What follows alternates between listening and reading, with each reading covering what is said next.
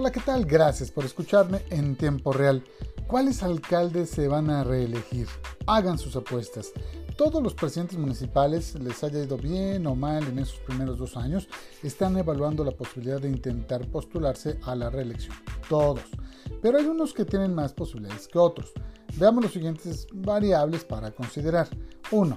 No solo está en discusión si lo hicieron bien o mal, sino las condiciones internas de sus partidos.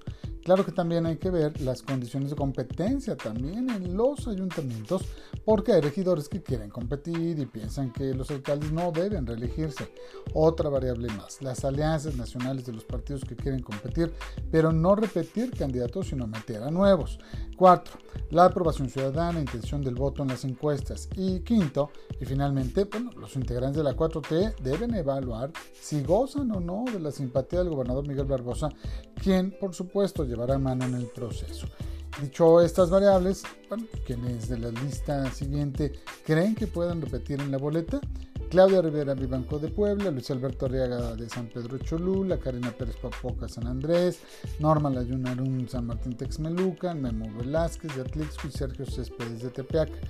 Yo digo que todos tienen posibilidades, pero hay que esperar a ver las variables que le comento. Vamos a saber, ya pronto, ya mero.